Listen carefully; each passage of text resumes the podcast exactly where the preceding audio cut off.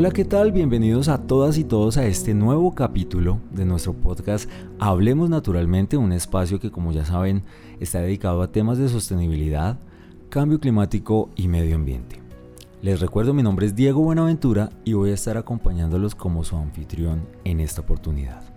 El día de hoy tenemos un tema muy importante y muy relevante a nivel global y es el tema de los glaciares qué son, en dónde están, por qué son importantes y por qué son relevantes. Son ecosistemas que dan un equilibrio a todo, pero que lamentablemente les quedan muy pocos años de vida. Antes de profundizar un poco más en este tema, quiero darle la bienvenida a Vanessa Guzmán. Vane, hola, bienvenida, ¿cómo estás? Hola Diego y a todos los oyentes, muy bien. Y adicionaría algo a lo que tú dijiste, esa relación entre glaciares y páramos que muchos no sabíamos que existe, hoy nos estamos enterando por esta conversación y creo que nos van a enseñar muchas cosas nuestros invitados. Lo vital que son los glaciares y lamentablemente el poco tiempo de vida que les queda. Hola Pau, bienvenida, ¿cómo estás? Ya estás de vuelta, ¿no? Hola Diego, hola a todos, ¿qué tal? Las vacaciones estuvieron largas. No, pero buenas. Me Excelentes. Obvio. Muchas gracias. Qué rico volver a verlos. Bueno, Vane, hoy nos traes unos invitados. Cuéntanos un poco de ellos y darles la bienvenida. Bueno, nuestros invitados eh, pertenecen a una organización que se llama Cumbres Blancas. Son Jover y Marcela, quienes han estado trabajando desde hace un par de años en estos temas tan importantes eh, que es conocer los glaciares, también trabajar por ellos y pues también la relación que existe, como ya dije anteriormente, con los páramos. Marce, Jover, bienvenidos y cuéntenos también sus experiencias. Cuéntenos qué es Cumbres Blancas, de dónde nació, qué hacen y cómo podemos apoyarlos. Bueno, muchas gracias. Estamos muy contentos de poder estar aquí. Eh, y bueno, les contamos que si alguno de ustedes siente que eh, se siente ignorante al no saber que en Colombia existían seis glaciares tropicales, no se sientan mal porque eso es lo que da nacimiento de hecho a cumbres blancas. No saber. En mi caso, eh, yo leí un artículo en un periódico donde entrevistaban a Jorge Luis Ceballos, nuestro glaciólogo colombiano que consideramos casi un héroe nacional y a un montañista muy reconocido. Y en este artículo pues pude aprender no solo que nos quedan seis, sino que les quedan aproximadamente 30 años de vida y que el siglo pasado perdimos ocho de ellos.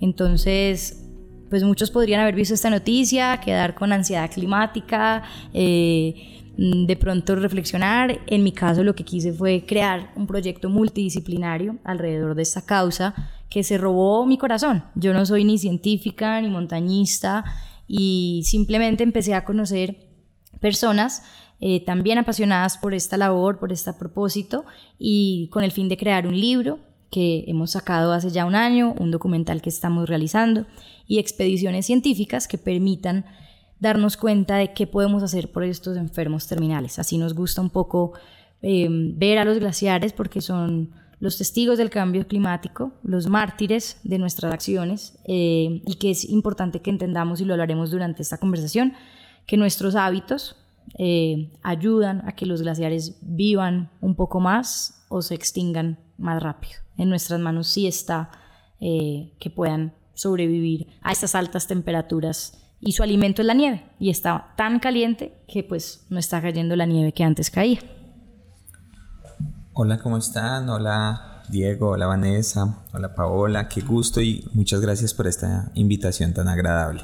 Bueno, como lo decía Marcela, eh, nosotros como colombianos no dependemos tal vez de los glaciares, pero sí dependemos de los otros ecosistemas que están debajo de estos. De nuestros páramos, el 70% del agua de nuestro país depende de nuestros páramos. Y en ciudades como la que estamos el día de hoy, Bogotá, más de un 85% del agua que consumimos los bogotanos nace en los páramos.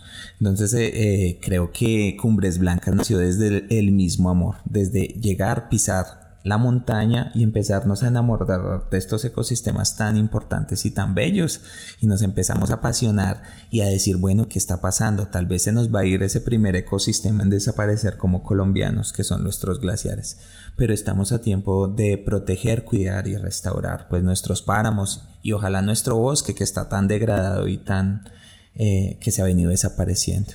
También ser, ser conscientes que nuestras acciones tienen una consecuencia, ¿no? es principalmente eso. Y bueno, antes, antes de seguir avanzando, em, ¿cómo inicia este proceso? ¿Cómo inicia el proceso de Cumbres Blancas? ¿Cuál fue ese primer acercamiento? ¿Y qué fueron, cuáles fueron esos primeros pasos que dieron? Pues nuestro primer, digamos que misión juntos fue ir a hacer el sendero del cambio climático, climático junto a Jorge en el Santa Isabel, el Pole Cacasué, que es como el verdadero mártir. Se dice que le quedan entre 5 y 8 años de vida eh, y allí nació Cumbres Blancas. Nosotros fuimos a hacer una expedición, no nos conocíamos ninguno eh, y, nos convertimos en amigos, en familia, en equipo. Y ahí pues creamos comités, el comité editorial, el comité de comunicación, abrimos nuestras redes sociales, cada uno fue encontrando su lugar. Eh, también hacía parte del equipo Super Josué, o Josué que en ese momento no tenía sus redes sociales, es el hijo de Jover y desde los cinco años él nos viene acompañando y hace parte del equipo, seguramente lo escucharán en un podcast más adelante.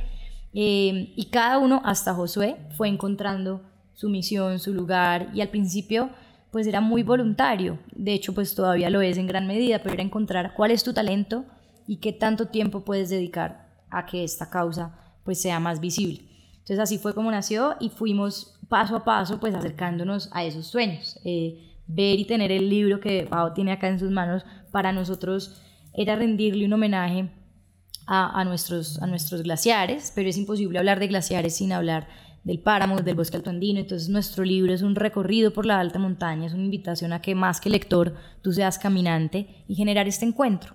Muchas de las personas que nos oyen a lo mejor no van a no van a pisar la nieve en un glaciar o no han ido y no conocen un frailejón como es el caso de mi mamá. Eh, yo cumplí años el 7 de mayo y mi regalo fue llevar a mi mamá a un páramo y conocer un frailejón. Obviamente Ernesto Pérez ayudó porque entonces ya todo el mundo quiere hablar de Ernesto Pérez, pero, pero son actos como que es importante eh, pues que entendamos que al tomar conciencia eh, pues podemos, podemos reflexionar y que tenemos una belleza que es patrimonio no solo nacional, sino de la humanidad. Menos de seis países en el mundo tienen páramos. Hay aproximadamente 135 especies de frailejones y en Colombia hay 93.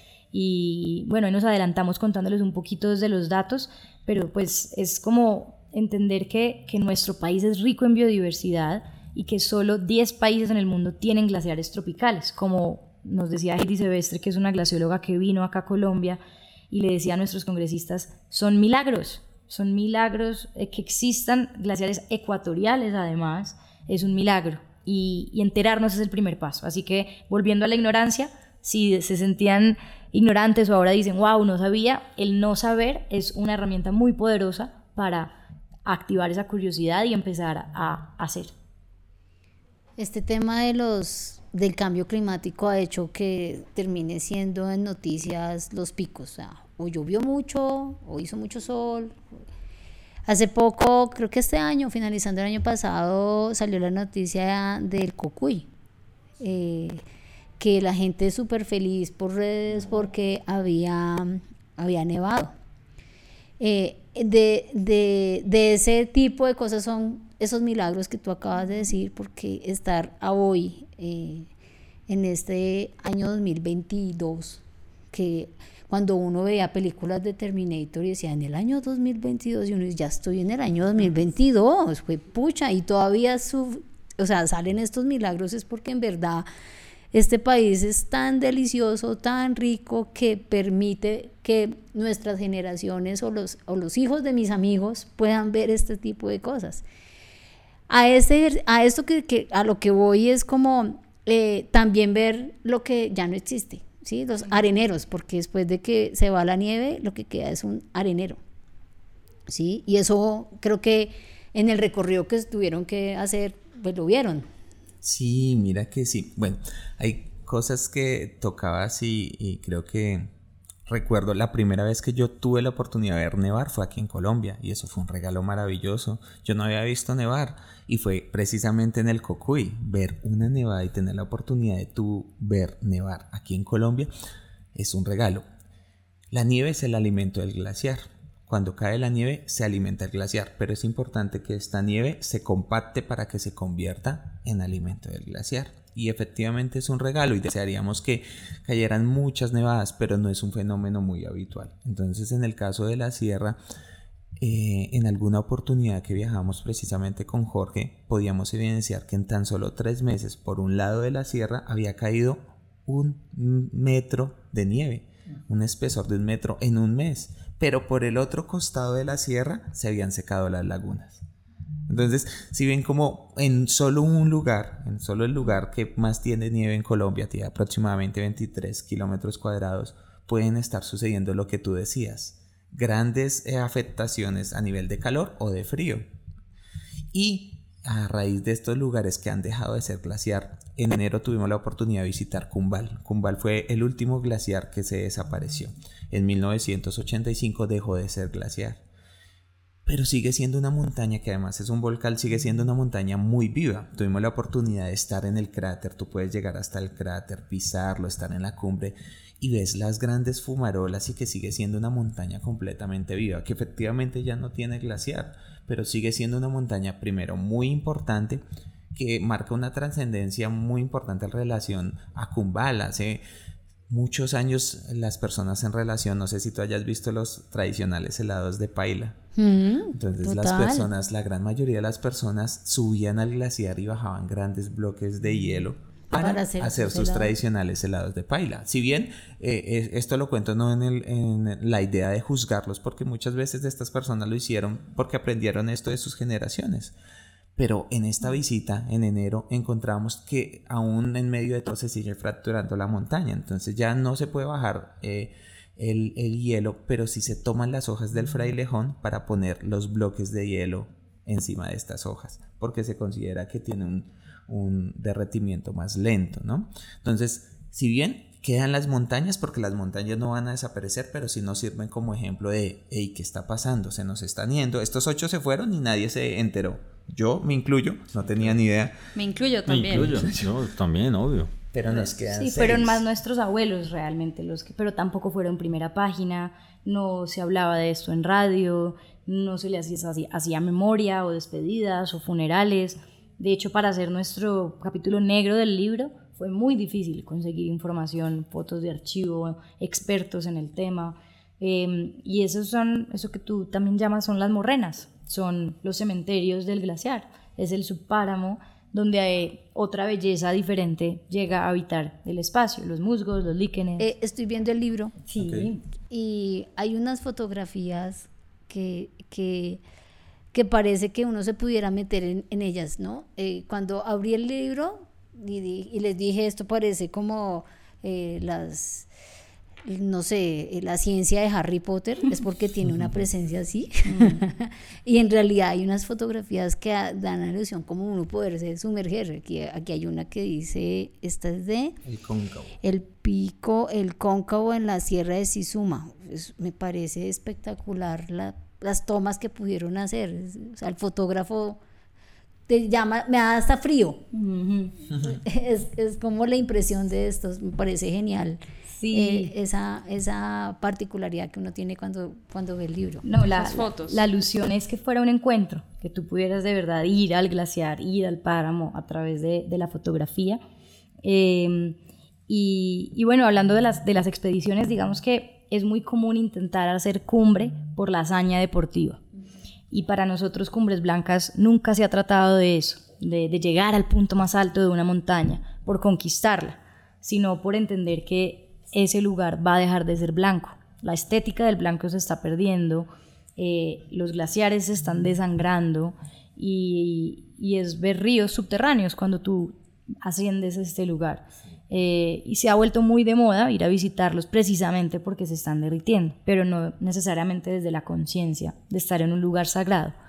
Eh, entonces, bueno, nuestras expediciones son más que nada científicas, o sea, eso no quiere decir que son aburridas, sino que son experienciales, es decir, vamos con personas que nos van contando mientras vamos ascendiendo todo ese viaje interior que tú también tienes y que está pasando en el ecosistema en el que estamos. Entonces, sí, sí, hemos, hacemos muchas a, a, cumbres, sea de glaciar extinto, sea de, de, los glaciares que tenemos y que están permitidos, pero lanzamos una campaña que se llama Adopta un Frailejón hace unos meses y en la campaña Adopta un Frailejón Es, es parecido a, cuando hicimos eh, Ciencia Ciudadana adoptando balizas en el Tolima, que las personas podían donar y nosotros íbamos a poner las balizas en el Tolima, que podemos hablar un poquito más adelante de eso. Eh, es lo mismo, cada colombiano puede donar 25 mil pesos, bautizar su frailejón, recibir un certificado y eh, nosotros pueden ir a sembrarlo con nosotros en las siembras que tenemos constantemente en los diferentes páramos donde hay viveros eh, o lo sembramos por ti, si no puedes venir a estas siembras. Entonces nos hemos enfocado mucho en hacer expediciones de siembra, no son masivas, son, son pues es, sembrar también es un, es un arte, es un don. Tener un frailejón de germinación a plantación puede durar dos, tres años, un proceso de muchísimo cuidado, el índice de mortalidad es muy alto. Entonces, pero pues también se hace con la transparencia de que efectivamente estamos haciendo las siembras y que nos pueden acompañar a, pues a, compartir con ser, nosotros le vamos a ser como los papás de ese frailejón. Entonces sí, hemos estado haciendo estas siembras que han sido muy especiales y hemos conocido eh, pues como en este afán y búsqueda de construir una red nacional de viveros de frailejones, personas que tienen historias espectaculares, eh, pues que están protegiendo el páramo.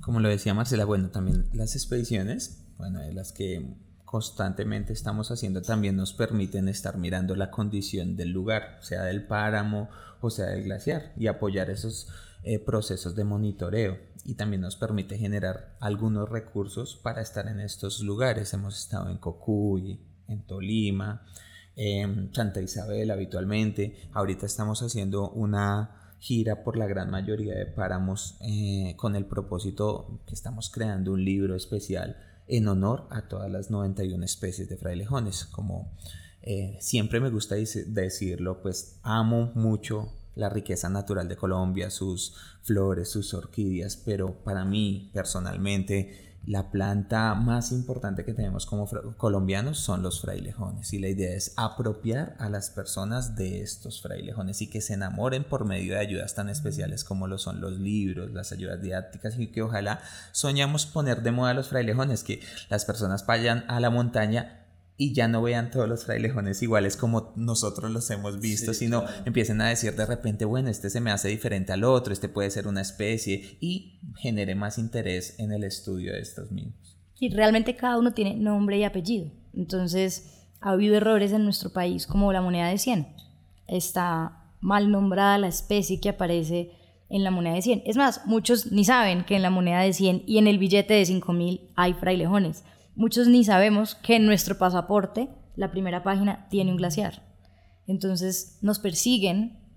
En Encanto, en Encanto tenemos frailejones y glaciares. Nos persiguen, están en nuestra vida diaria, están en nuestros viajes, pero que tanto sabemos, que tanto aportamos, que tanto los estudiamos y, y para quienes nos estén escuchando y quieran también tomar un camino científico, este es el momento porque, porque además el páramo y el frailejón capturan más emisiones que cualquier otro ecosistema. Y en este momento, pues todo el tema de bonos de carbono y toda esta conversación, la restauración y la regeneración, pues son, son fundamentales y se necesitan eh, científicos. Si alguno de pronto ha hecho una tesis en estos temas, escríbanos, porque queremos también crear esos seminarios y semilleros de investigación más allá de lo académico para realmente hacer algo con ese conocimiento que a lo mejor se ha puesto en tesis que se esconden en la biblioteca de una universidad y que ahorita podrían ser pues súper bienvenidos para ejecutar, implementar, unir fuerzas.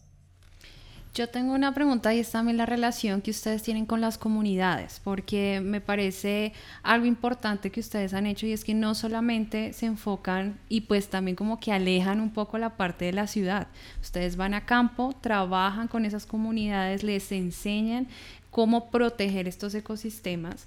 Y digamos, sé que por ahí hay una historia de algunas comunidades también eh, con frailejones. Cuéntenos un poquito cómo ha sido ese proceso de germinar todas estas semillas y cómo nosotros desde ciudad podemos empezar a apoyar a las comunidades en este proceso. Bueno, ahí yo quiero dar un pequeño paso atrás para contarles sobre el libro. El libro básicamente es un ascenso a través de la montaña. Empieza por eh, un capítulo verde como si tú fueras ascendiendo, bosque alto andino, páramo, continúas para el superpáramo que son morrenas y continúas con el capítulo blanco que son glaciares. Pero el libro termina con un capítulo muy importante que es el capítulo humano, que tú lo hablabas. Nosotros hemos tratado, bueno, las comunidades indígenas y los campesinos tienen mucha relación con nuestras montañas y con su cosmovisión.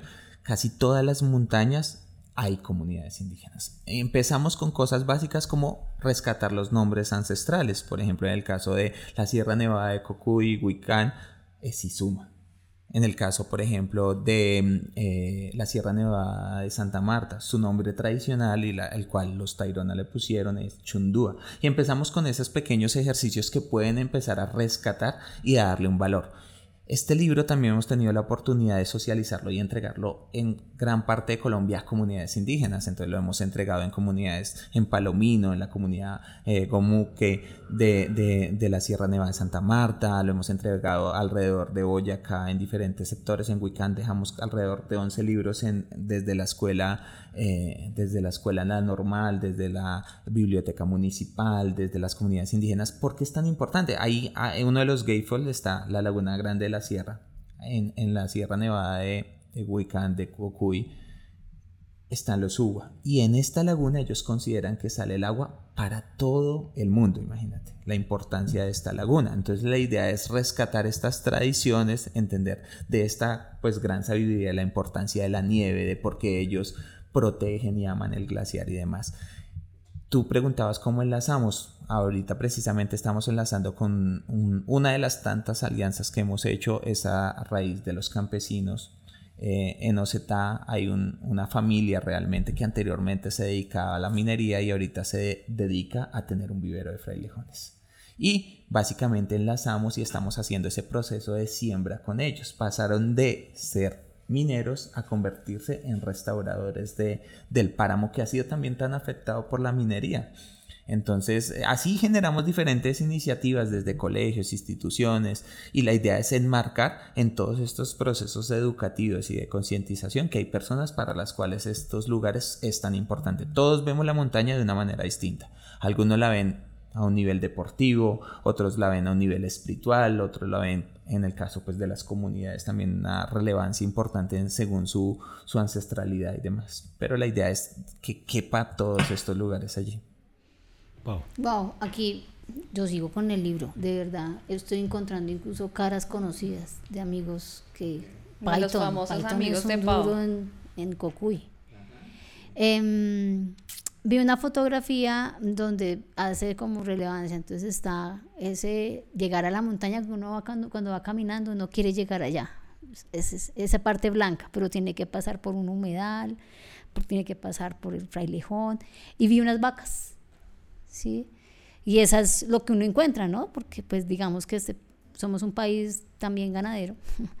y eso también afecta. Eh, eh, ¿Han visto o han relacionado este, esos dos em, temas en territorio que pueden afectar los frailejones? Sí, digamos que cada, si estás en un parque nacional, debería haber una zona de amortiguación. Em, y nos hemos dado cuenta que no amortigua mucho esa zona.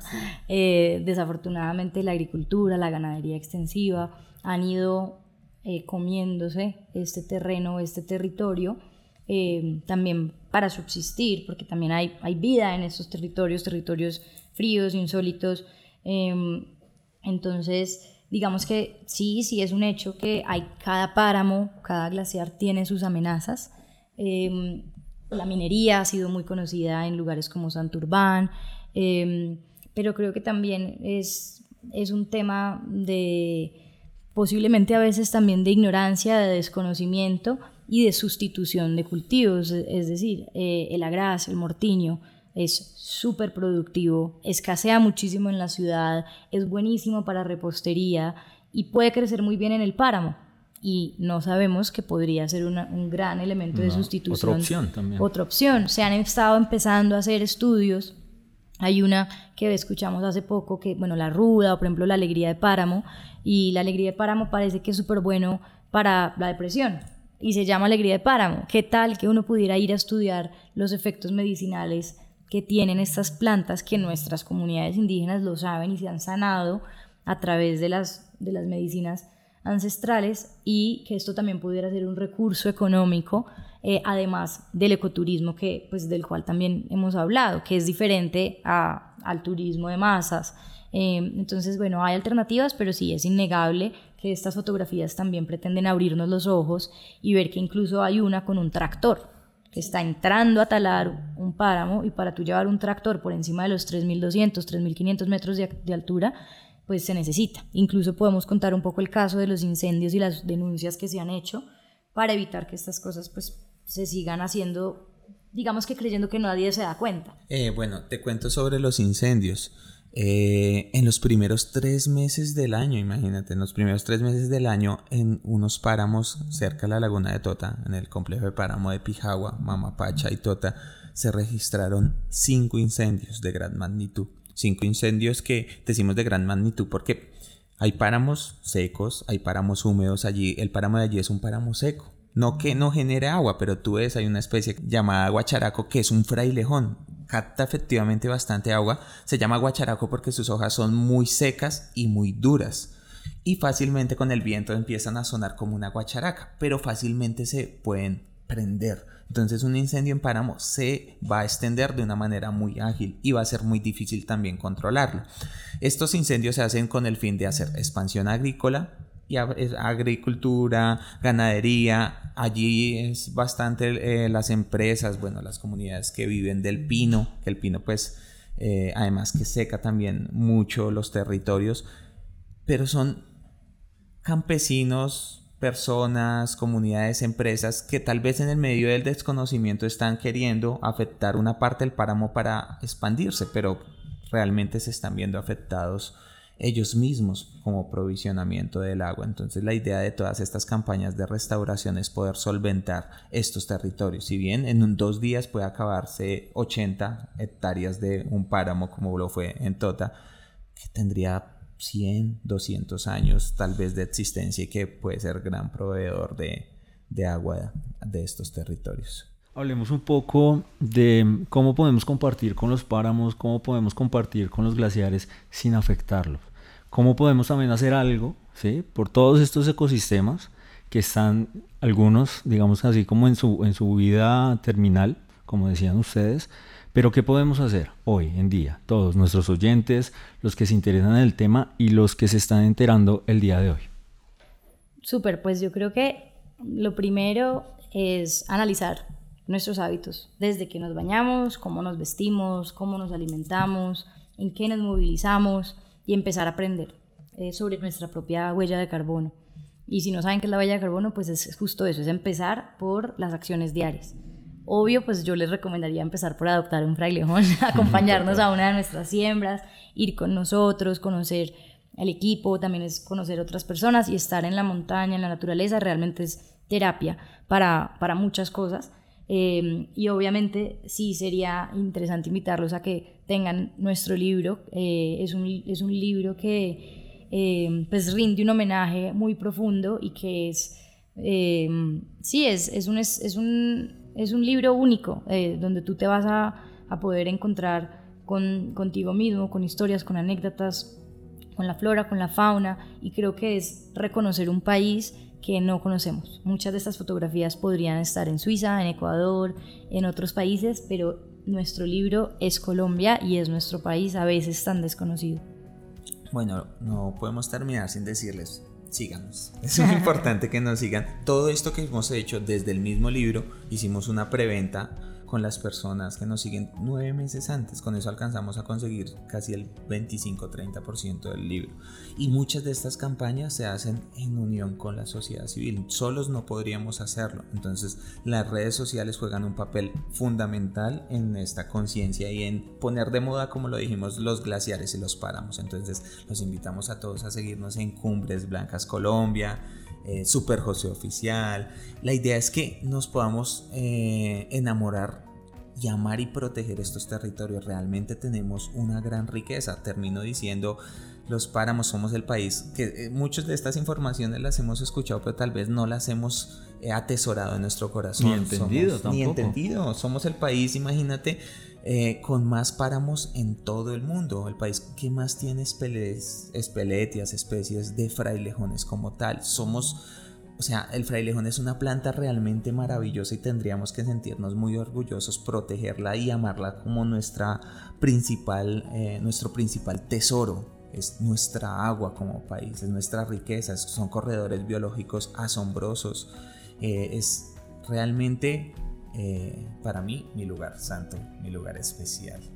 Bueno, este espacio creo que se quedó corto. Eh, nos va a tocar hacer un nuevo episodio, hablar, profundizar del tema de páramos. Y bueno, gracias por todo. Pau, ¿tienes alguna intervención de cierre? No, me voy de cumbre. Hace rato no salgo, necesito Total. salir. Esto, esto, la ciudad no es.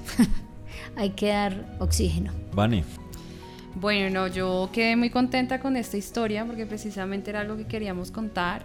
Eh, yo creo que más adelante también podemos hablar de Cumbres Blancas también dónde está, porque sabemos que están en otros países. Esta vez lo queríamos entrar en Colombia y pues esa experiencia ha sido muy bonita y yo creo que la debemos empezar a apoyar aún más.